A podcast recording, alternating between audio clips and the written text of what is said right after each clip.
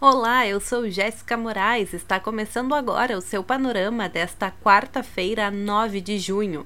Por apenas R$ 8,90 por mês, você assina o Panorama. Contribua em seupanorama.com.br assinaturas. Após oito horas de novo depoimento do ministro da Saúde, Marcelo Queiroga, à CPI da Covid, senadores apontaram que ele tentou blindar o presidente Jair Bolsonaro. Conforme o G1, Queiroga se esquivou de criticá-lo por contrariar recomendações da própria pasta em relação a isolamento social e uso de máscara. O portal R7 salienta que Queiroga ainda disse que foi dele a decisão de não efetivar a contratação da infectologista Luana Araújo para o cargo de secretária extraordinária de enfrentamento à Covid e defendeu também a realização da Copa América no Brasil. O titular da pasta depôs pela segunda vez a CPI. Ele deu um primeiro depoimento à comissão em 6 de maio, mas foi novamente convocado porque as declarações que deu foram consideradas pouco assertivas e contraditórias.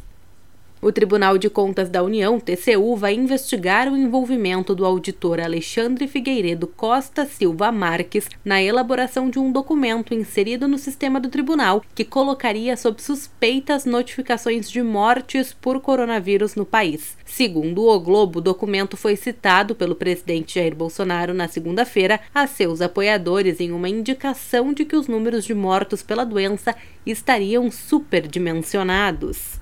O Estadão completa que o presidente Bolsonaro afirmou nesta terça que errou ao ter atribuído ao TCU a informação de que cerca de metade das mortes registradas como Covid não seriam causadas pela doença. O presidente, porém, insistiu que há uma supernotificação sem apresentar qualquer prova. Ele ainda afirmou que determinou uma apuração à Controladoria Geral da União para saber se governadores inflaram dados para receberem mais recursos.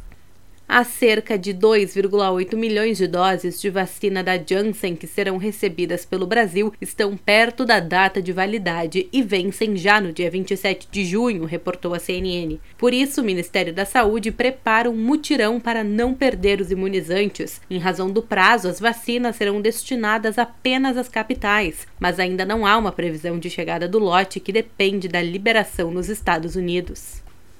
O Brasil registrou 2.693 mortes causadas pela Covid-19 nas últimas 24 horas e elevou o número de vidas perdidas desde o início da pandemia para 477.307, noticiou o UOL. O número de óbitos diários é o maior em 34 dias. O país também passou dos 17 milhões de infectados pelo novo coronavírus o Exército decidiu impor um sigilo de até 100 anos ao processo disciplinar que resultou na absolvição do general da Eduardo Pazuello, informou a Folha de São Paulo. O ex-ministro da Saúde participou de um ato político no último dia 23 ao lado do presidente Bolsonaro. Pazuello conseguiu se livrar de qualquer punição apesar das evidências de transgressão disciplinar. Para o sigilo de um século, o Exército alegou informação pessoal.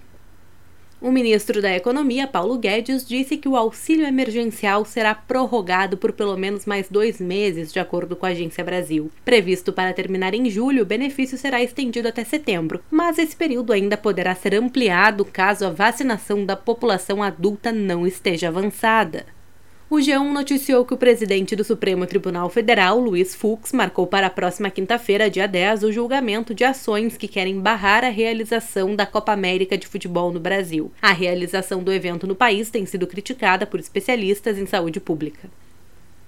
O Conselho de Ética da Câmara dos Deputados decidiu por 16 votos a 1 pela cassação do mandato da deputada Flor de Lis, do PSD do Rio de Janeiro. A CNN lembra que ela é acusada pelo Ministério Público de ser a mandante do assassinato do marido, o pastor Anderson do Carmo, em 2019. Pelo Brasil, uma mulher de 24 anos que estava grávida de quatro meses morreu durante uma operação da Polícia Militar na zona norte do Rio de Janeiro, reportou o G1. Kathleen Romeu trabalhava como designer de interiores e, segundo moradores da região, foi vítima de bala perdida durante confronto entre criminosos e policiais da unidade de polícia pacificadora Lins. No mundo, o presidente da França, Emmanuel Macron, levou um tapa durante uma viagem oficial pelo sul do país. Segundo a BBC, ao menos duas pessoas foram detidas. Relatos na imprensa francesa dão conta de que o homem que desferiu o tapa no presidente teria gritado abaixo o macronismo enquanto agredia Macron, que logo foi puxado por um segurança.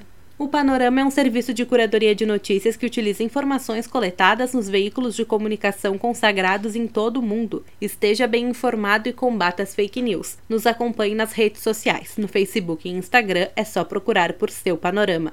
Tenha um bom dia.